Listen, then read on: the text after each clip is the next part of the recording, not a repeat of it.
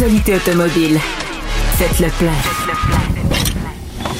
Un parcours bien contrôlé. C'est le guide de l'auto. La référence depuis 1967.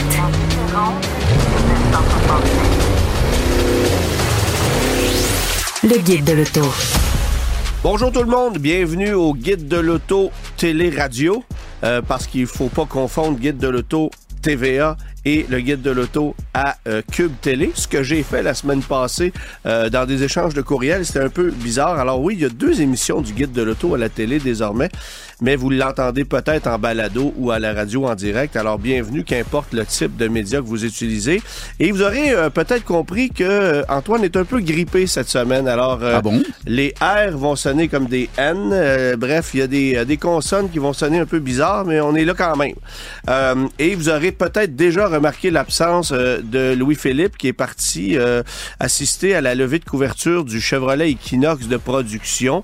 Un véhicule qu'on peut aussi voir au Salon de l'Auto de Montréal euh, qui a été mis en avant-première ce jeudi. donc, il y a une famille complète de véhicules électriques, Hugues, du côté du Salon de l'Auto de Montréal. D'ailleurs, on va un peu commencer avec ça. Euh, alors, Louis-Philippe sera de retour la semaine prochaine pour nous parler notamment de ce qu'il aura appris sur l'Equinox avec une mise à jour parce que, bien sûr, euh, oui, ils sont à Montréal, mais non, sont pas encore sur le marché. Et il y a eu euh, un arrêt de production du Blazer EV, un report de commercialisation de l'Equinox. Alors, on va en apprendre peut-être un peu plus là-dessus.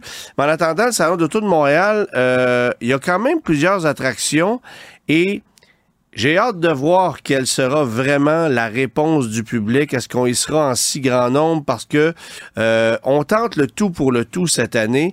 Oui, il y a euh, quelques constructeurs automobiles de plus. On en parlait la semaine passée, Ford entre mmh. autres.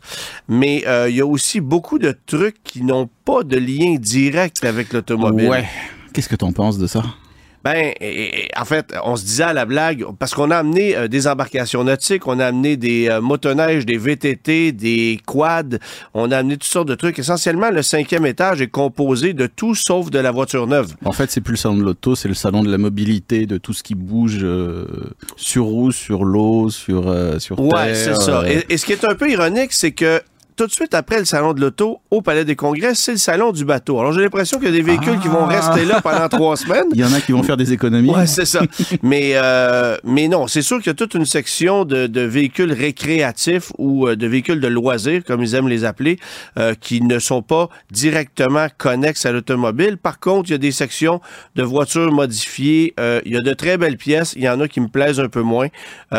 et je personnellement, je veux vous inviter à aller voir euh, sur le cinquième étage, juste avant de descendre les marches, la très belle Buick Riviera 1971 qui a été entièrement restaurée par mon ami Pierre Grenon dans les règles de l'art. Et cette voiture-là, c'est un hommage à la Buick que Guy Lafleur conduisait à l'époque. Il a essentiellement restauré une Riviera en se fiant exactement à celle que Guy Lafleur conduisait à l'époque même couleur, mêmes options, euh, même configuration. Il y, a la plaque d'origine de Guy Lafleur sur la voiture. Il y a beaucoup, beaucoup de, de, de documentation et d'accessoires qui proviennent de cette époque-là appartenant à Guy Lafleur. Alors, allez voir ça, c'est un bel hommage. Mais c'est pas la vraie. La vraie, je pense qu'elle n'existe plus.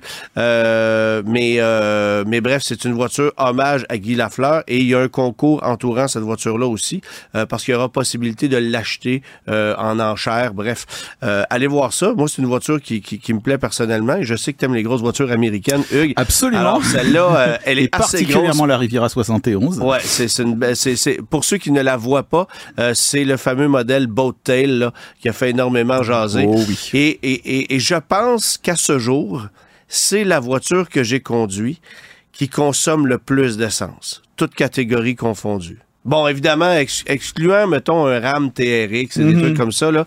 Mais de l'époque. Mais une voiture de production là, qui fait 23 litres au 100 à oh. rouler normal. C'est rien du tout. Ma Mercury fait 30 litres. Oui, mais ta Mercury fait 30 litres. Ma Mercury Nettoie fait 30 donc tes carburateurs un peu. Ça a été fait. Et ça change rien. 23 litres au 100, j'ai trouvé ça quelque chose. C'est économique. Hein, quand même. Et là, pour ceux qui me regardent à la télé, euh, euh, j'ai une petite boisson chaude avec moi pour histoire, histoire d'essayer de d'amenuiser le son de ma voix. De sauver je sais ce qui que reste pas de drôle. ta voix. Ouais, c'est ça, exactement. Euh, bref, alors, euh, oui, il y a cet étage-là au Salon de l'Auto de Montréal. Est-ce est-ce qu'il y a d'autres attractions intéressantes? Ben, en fait, c'est sûr que le truc qui a été dévoilé à la dernière minute jeudi, euh, juste avant que la, la- la tournée médiatique se termine, c'est euh, la présence du Cybertruck de Tesla Wow. qui, qui va faire énormément jaser. Bon, Ça, c'est clair. Évidemment que tu- tu- tu- l'attraction n'est pas dans son esthétisme, mais dans son originalité. Et évidemment, pour les, pour les passionnés de la marque et pour les passionnés de véhicules électriques, c'est quand même une belle curiosité à voir. Et c'est vraiment la première fois qu'on voit le euh, Tesla euh, Cybertruck de façon officielle au Canada. Alors, est-ce le- que ça surprend autant en vrai que ça surprend en photo? En fait, moi, je te dis, moi, je l'avais déjà vu euh, du côté de Los Angeles. C'est extrêmement laid, mais en même temps, la configuration, elle est vraiment géniale. C'est-à-dire que j'ai l'impression que la polyvalence de sa conception va réussir à séduire beaucoup d'acheteurs qui vont passer par-dessus son look. Euh, puis bon, puis il y en a qui, qui vont se ficher complètement du design euh, en se disant que c'est un pied de nez à, à GM, Ford Mhm. et Ram, puis c'est correct. Mais euh, mais je pense que c'est un produit plus sérieux que euh, on peut pas rigoler de ce produit-là et penser que ça va être un échec. Moi, je pense que ça va être un succès, honnêtement. Euh, après ça, ben, est-ce que est-ce que la clientèle va être au rendez-vous? Comment Tesla va la jouer? J'ai bien hâte de voir. Il y a aussi beaucoup de questions de qualité euh, Ouais, ouais, c'est sûr. qui vont qui vont jouer dans, dans les Mais jusqu'à date, Tesla, on peut pas dire qu'on s'est trompé très souvent. C'est un 4 en 4 pour Tesla depuis qu'on est sur le marché. Euh, euh, puis évidemment, je parle pas de la, je parle pas de la Tesla Roadster, là, qui était une Lotus euh, retravaillée en voiture électrique, mais les gros modèles de production pour Tesla jusqu'à maintenant, euh, c'est c'est- c'est- c'est quand même une des réussite. succès, On peut, on peut pas, on peut pas renier ça. Euh, bon, euh, si vous allez au septième étage, vous allez voir quatre constructeurs qui sont là. Alors Mitsubishi, euh, quatre marques devrais-je dire. Alors Mitsubishi, euh, Infinity qui est là, Volkswagen, c'est un réseau de concessionnaires qui a amené des véhicules. Alors Volkswagen Canada n'y est pas présent. Et Shelby American a un, kiosque où vous allez avoir des, des- des voitures assez attrayantes aussi, mais qui viennent du groupe Olivier. Euh, ça, c'est à voir. Euh, et euh, évidemment, ben, que l'incontournable, c'est la collection de Luc Poirier. Euh, moi qui connais bien Luc Poirier, sans dire que c'est un ami personnel, c'est quelqu'un que j'ai croisé à plusieurs reprises. On a souvent jasé voiture ensemble. Je connais très bien ses hommes de main aussi.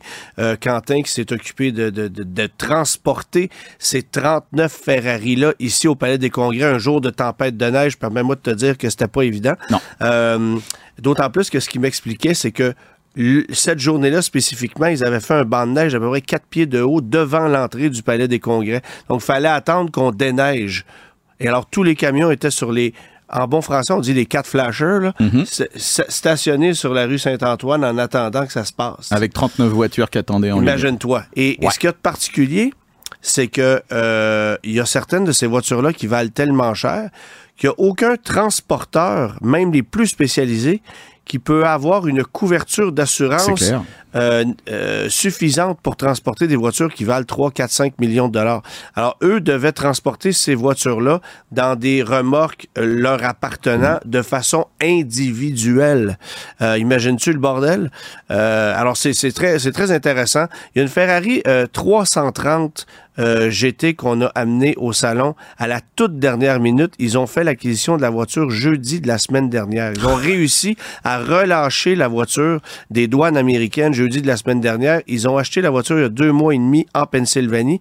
Mais le temps que la paperasse se fasse et que la voiture soit dédouanée, euh, c'est tout juste s'ils ont réussi de l'avoir. Et mon ami François Bonneville est allé la polir pour qu'elle euh, ne clash pas avec les autres. Mais c'est une voiture vraiment magnifique. Euh, bref, allez voir cette collection-là.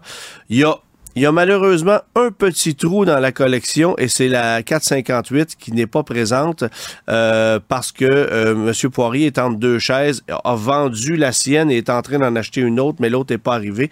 Euh, mais vous allez en avoir plein Grosse la vue. C'est vraiment, c'est vraiment euh, exceptionnel. Ça va être de- un des clous, un des clous du salon, clairement. Ah ben c'est le clou, du, Le clou salon, du salon. de façon incontournable. Parce que si vous avez, si vous étiez au salon l'année passée, vous avez vu 50% des voitures qui sont là. Il, ça. il- il a ramené évidemment les, les cinq supercars Ferrari. Il en a ajouté une sixième euh, euh, en étant la, la Ferrari Aperta. Mhm. Euh, donc il y en a une sixième qui est, qui, est- qui est branchée là justement parce que c'est une hybride rechargeable. Mais mais il y a toute une collection de Ferrari qui est vraiment impressionnante. Et en plus de ça, il a amené quelques autres voitures, des McLaren, des Porsche, euh, qui sont euh, exposées dans un autre endroit. Euh, il y a quelques nouveautés, franchement, qu'on n'avait pas vu nulle part avant le Salon d'auto de Montréal. Je pense au nouveau Hyundai Santa Fe. Euh, bon, l'Ioniq 5N euh, avec son essuie-glace arrière, soulignons-le. Ah, enfin? Enfin, c'est ça. Euh, bon, le Kia EV9 qui a gagné le SUV of the Year par le, le jury du North American Car of the Year euh, est présent sur place. Bon, la Camry 2025, vous allez me dire que c'est rien d'excitant, mais c'est quand même un véhicule euh, Ça reste quand même un gros vendeur, ça, ça reste quand même intéressant pour bien du monde. Et évidemment, ben, ce que je, je dois souligner que les constructeurs qui sont présents sur place euh, ont mis les efforts nécessaires. Ils sont, sont pas arrivés ici à moitié. Euh, J'apprécie particulièrement l'audace de VinFast. Alors, VinFast, c'est une compagnie euh, complètement champ gauche, qui ne fait rien comme les autres. J'ai discuté aujourd'hui avec le directeur euh, national des relations publiques et lui-même m'expliquait que composer avec les Vietnamiens, c'est assez particulier en ce sens que, évidemment que VinFast au Vietnam, c'est l'idole du peuple. Alors, on n'en parle jamais, jamais, jamais en mal. C'est toujours ultra positif. C'est clair. Et les Vietnamiens s'attendent à ce que ce soit comme ça d'un océan à l'autre, partout sur la planète. Malheureusement, pour eux, euh, ce n'est pas exactement le cas. Alors, eux, ils ont carrément fermé les portes aux journalistes en disant on ne veut pas avoir de commentaires négatifs, alors on ne prête rien. On, ne fait, on fait un événement, il se- ça sera entièrement contrôlé.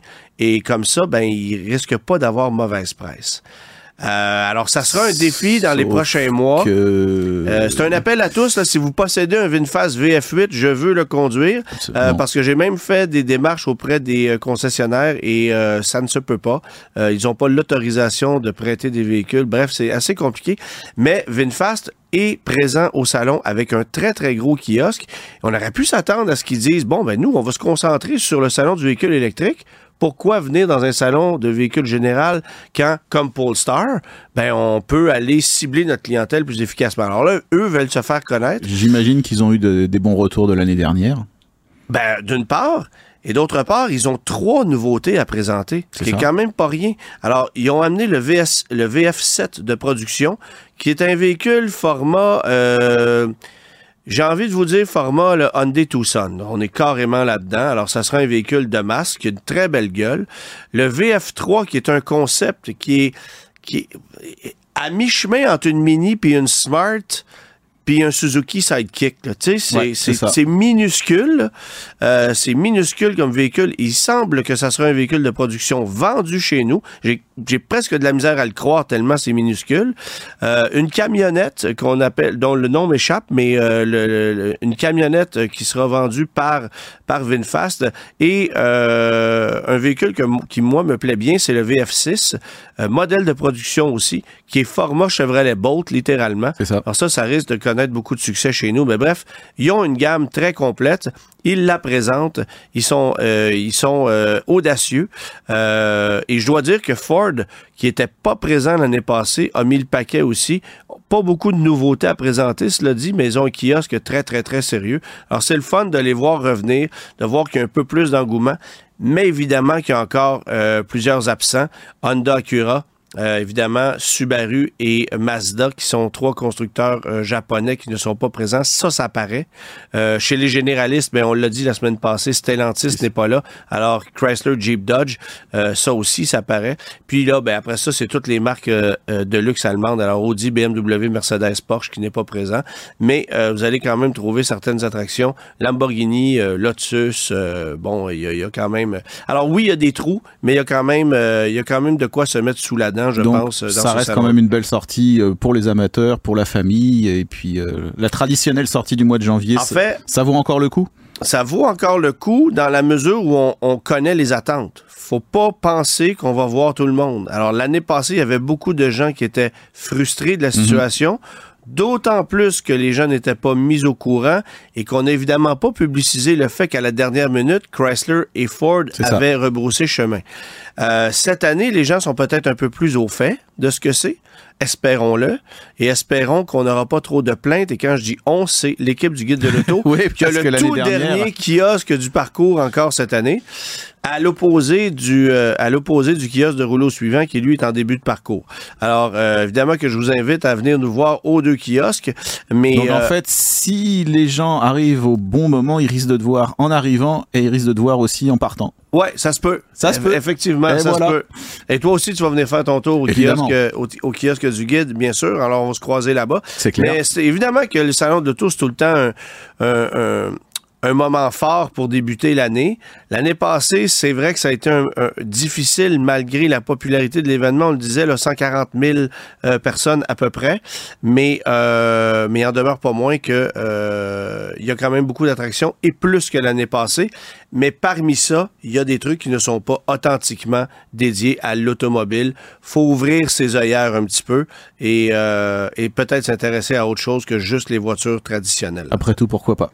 Bon, euh, il n'y a pas que le Salon de Montréal qui fait jaser cette semaine, il y a aussi le Salon de Détroit. Qui est supposé revenir au mois de janvier C'est drôle, ça. Ah bah tiens, euh, tu l'as fait comme moi pendant Voilà. des années, les- le Salon de Détroit. jusqu'à l'écœurement. Ben, moi, moi, ça a été une tradition que j'ai adorée. C'est sûr qu'il y a eu des années euh, plus sombres que d'autres. Ouais. Euh, L'année suivant les- la faillite de, de, de GM et de Chrysler, je peux te dire que euh, on avait mis des chandelles avec des tapis gris puis des voitures, puis c'était à peu près tout là.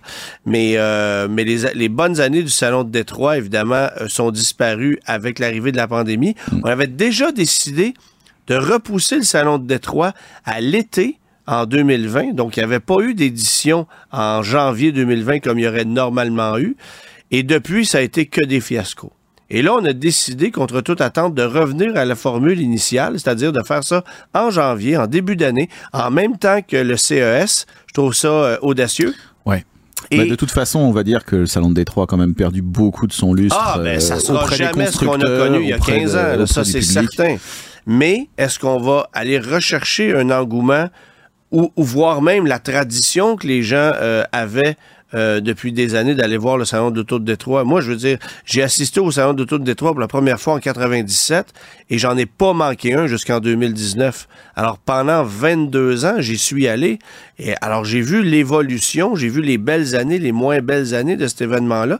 Puis je suis un peu content que ça revienne en janvier, euh, mais j'ai vraiment hâte de voir euh, quel sera le résultat de ce salon-là.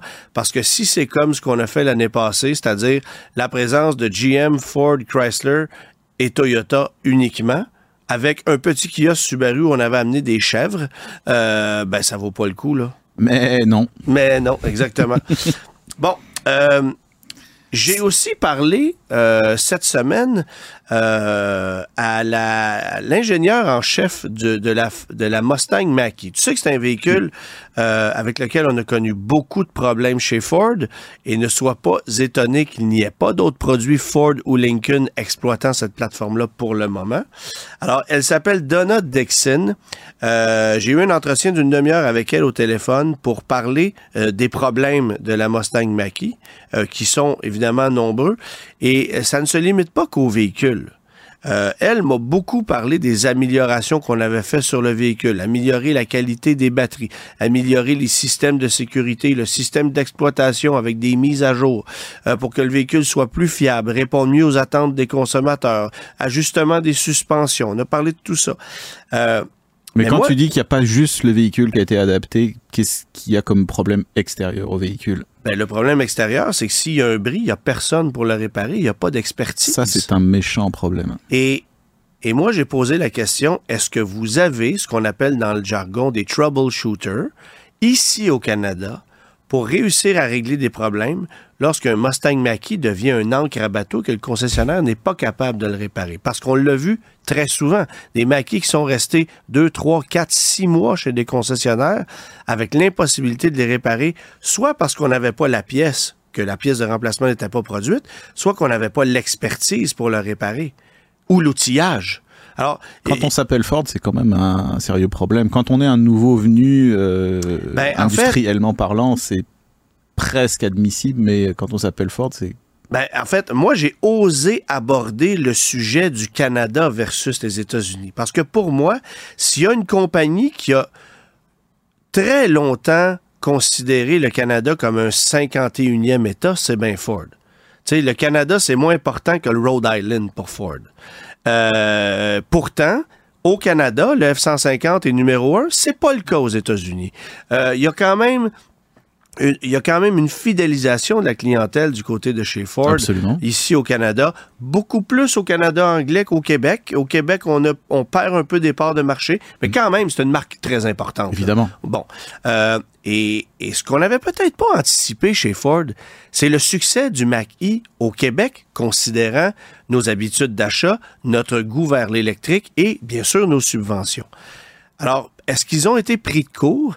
Est-ce qu'ils se sont doutés qu'il y aurait une grosse partie de la production qui se retrouverait ici et qui serait testée par les consommateurs qui les ont payés à grands frais dans des conditions extrêmes comme celles du Québec? Moi, je pense qu'on avait sous-estimé ça. Et là, on s'est rendu compte que les problèmes popaient, excuse-moi l'expression, mais partout ici au Québec, incluant des problèmes de corrosion. Là. Et là, pas capable de régler le problème. Alors, j'ai posé la question, je reviens à mon départ initial. Est-ce que on a une équipe de troubleshooter ici au Canada pour régler ce problème-là. Et on m'a répondu, ben on a des gens effectivement à Oakville qui sont spécialisés avec le maquis, mais qui se rapportent à des gens à Dearborn. Donc la réponse, c'est non. On n'a pas encore de gens spécialisés, experts, pour régler des problèmes. Et ça, ça demeure le pire problème en ce qui me concerne. C'est-à-dire que un concessionnaire Ford va être capable de réparer ton Ford F-150 les yeux fermés. À peu près. Tu as un problème avec ton Explorer, ton Edge, garde, on va le régler. Mais un, un, Mac-E, même un Lightning, on, est plus enclin à le régler parce que ça demeure une conception de camion assez traditionnelle. On a eu des problèmes avec le Lightning, mais beaucoup moins en proportion qu'avec le Mackie. Alors, je pense qu'effectivement, le maquis 2023-2024 est un meilleur produit qu'en 2021. J'ose espérer. Avec toutes les mises à jour qui ont dû être faites. Euh, Oui, l'amélioration des batteries. Euh, puis je parle pas de l'amélioration des batteries en termes d'autonomie, mais en termes de résistance au froid. De qualité, de euh, gestion thermique. Exact, tu as tout compris. Mais, euh, mais il reste un problème à régler, c'est d'avoir une équipe sérieuse de formateurs et de gens qui sont capables de régler des problèmes lorsqu'il y en a. Et permets-moi de te dire qu'il y en aura encore. Ah, ça, c'est à peu près sûr. Alors, si tu me euh, parles de corrosion et de choses comme ça, euh, c'est qu'il y, y, y a, des. Là aussi, ça va être des choses qui vont être ben, à améliorer d'un point de vue de la chaîne de production. Il y aura des problèmes d'ordre électronique, il y aura des problèmes de moteur électrique, de batterie, c'est évident. Il y en a partout, là. Bah, de toute euh, façon, vu la complexité des systèmes, maintenant, là, les, les, les, tester dans tous les scénarios possibles, et les, ça devient pratiquement impossible, et on voit ça de plus en plus avec beaucoup de modèles qui arrivent euh, soi-disant testés, mais en fait, effectivement, comme tu le soulignais, c'est les premiers utilisateurs qui font le bêta testing. Ben exactement, et c'est un peu malheureusement ce qui se passe avec le Cadillac Lyric, avec le Chevrolet Blazer EV en ce moment. On a arrêté la, vente du Blazer EV, mais le Lyric est sur le marché. Et en fait, c'est presque inquiétant en se disant, mais est-ce que dans la logique des constructeurs, ils sont pas en train de se dire, ben, on peut faire des mises à jour comme on veut maintenant, allons-y. Ben c'est une bonne question que tu poses là parce que, écoute, chez GM, c'est encore plus grave. Le, le maquis, c'est un produit unique. On en a vendu. Il est arrivé avec un beau design, avec une formule marketing exceptionnelle, que tu sois pour ou contre l'utilisation du nom Mustang sur ce produit-là. Ça n'enlève rien au produit.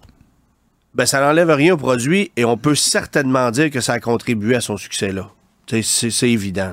Alors, euh, euh, euh, du coup, mais, mais chez Ford, j'ai envie de te dire qu'on a eu la décence de s'arrêter là. C'est-à-dire, on met le maquis sur le marché, on voit ce que ça donne, on attend, et après, on amènera autre chose.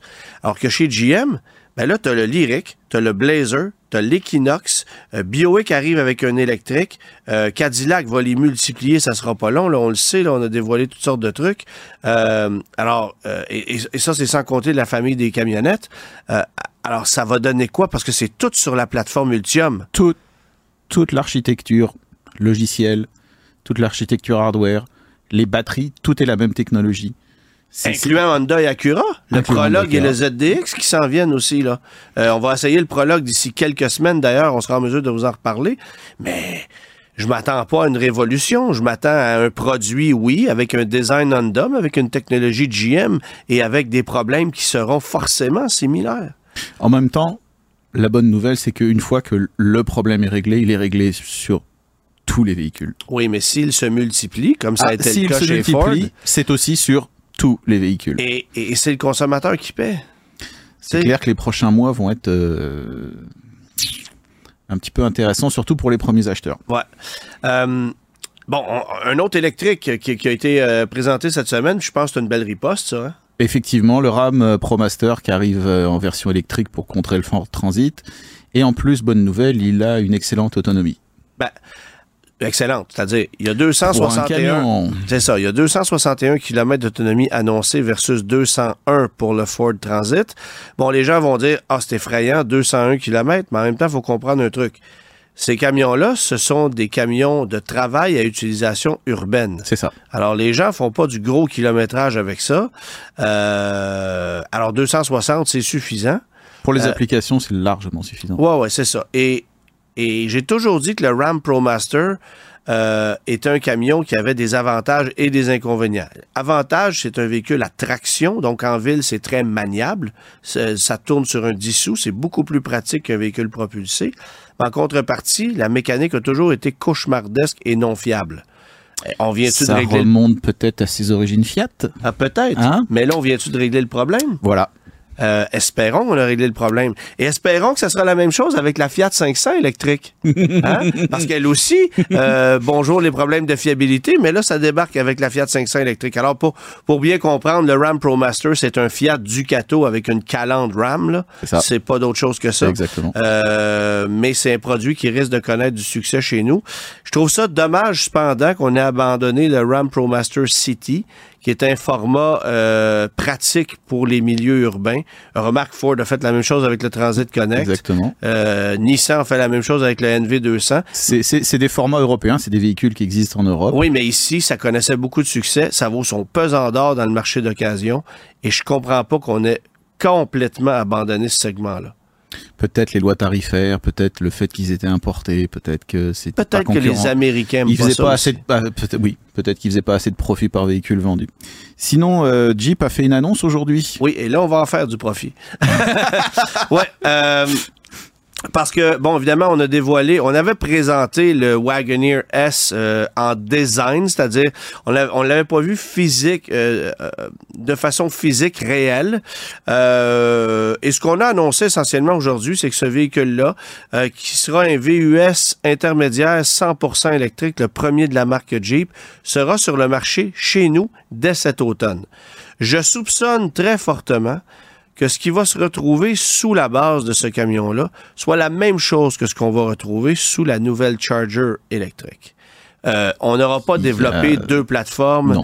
Euh, euh, dédiées 100% électriques pour des véhicules de ce format-là, parce que ce sont deux gros véhicules. Euh, pour vous donner une idée, le Wagoneer S, attendez-vous à un format de Tesla Model Y. Là. On est carrément là-dedans. Et on va être dans les prix de ça. Ça va avoisiner certainement, on va certainement être au-dessus des 80 000 là, chez Jeep avec ça. Alors, ben, quand je te dis qu'il y aura du profit, initialement, peut-être pas tant que ça, mais... Si tout se passe bien. Tu sais, chez Stellantis, il n'y en a plus de véhicules abordables. C'est pas compliqué. Là. On vient d'abandonner euh, le Renegade et, et sinon, le véhicule le moins cher, c'est un Jeep Compass dont le prix d'entrée flirte avec les 40 000. Et personne n'achète ça. Là. Mais de toute façon, la- comme je disais la semaine dernière, la politique de Stellantis, c'est d'avoir des marges élevées sur chaque véhicule. Ouais. C'est comme ça qu'ils vont chercher du profit. Même en Europe, le- leurs petites voitures, maintenant les prix ont explosé. Donc il n'y a pas de raison qu'ils ne chargent pas plus cher pour des camions qui ont toujours été historiquement plus chers, pour des berlines qui ont été toujours été historiquement plus chers. ils vont là-dedans parce que de toute façon, maintenant, le marché se déplace vers ça. Les véhicules accessibles disparaissent et les constructeurs veulent systématiquement augmenter leurs marges. Et Stellantis est un des plus agressifs. Mais tu sais, toi qui, qui est d'origine européenne et qui analyse peut-être un peu mieux le marché européen que moi, la perception de la marque Jeep en Europe, il y a un peu d'exotisme là-dedans. Bien sûr. Ici, c'est pas ça. Là. Ben non. Et on s'est tiré dans le pied avec des produits comme le Compass, le, le Patriot, euh, les Jeep Liberty, des véhicules dont la qualité était épouvantable. Euh, ça a fait mal à l'image de la marque Jeep. C'est sûr que quand on est arrivé en 92 avec le nouveau Grand Cherokee, là, c'était un wow extraordinaire. Puis là, tu venais de relever la barre à un niveau supérieur, même si ironiquement, c'était pas un produit authentiquement Chrysler. Là. Il y avait un petit peu de Renault là-dedans. Ah, c'était complètement en développement. Euh, c'est ça. Renault AMC. Mais, mais, euh, mais c'est quand même un véhicule qui a relevé la barre de l'image de la marque. Mais par la suite, on a eu tellement de qualité inégale chez les produits. Bah, l'intégration avec euh, Chrysler euh, dans les années 2000, ça a été un peu compliqué, surtout quand ils ont sorti leur clone justement de, de Caliber. Ouais. Ça, ça a été. on en a vendu, mais en même temps, aujourd'hui, tu n'en vois plus sur les routes, puis ça fait pas si longtemps qu'on a arrêté de les faire. Non. Fait que, tu sais, c'était on va le dire, là, dans, le jargon automobile, c'était des vraies poubelles. Il n'y a pas d'autre terme.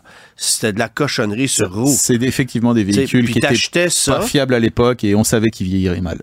Puis t'achetais ça, tu, tu levais ça sur un, sur un pont élévateur, puis tu étais capable de dire que les, euh, les joints à rotule, les amortisseurs, les freins, tout ça, ça allait lâcher dans le temps de le dire. Alors, tu pouvais acheter ton véhicule, le rhabiller avec des pièces d'après-marché de meilleure qualité, puis tu étais déjà plus en machine. C'était pas drôle, là. Mais on n'est plus là aujourd'hui, heureusement, sauf que les factures... Explosent. Explosent, littéralement.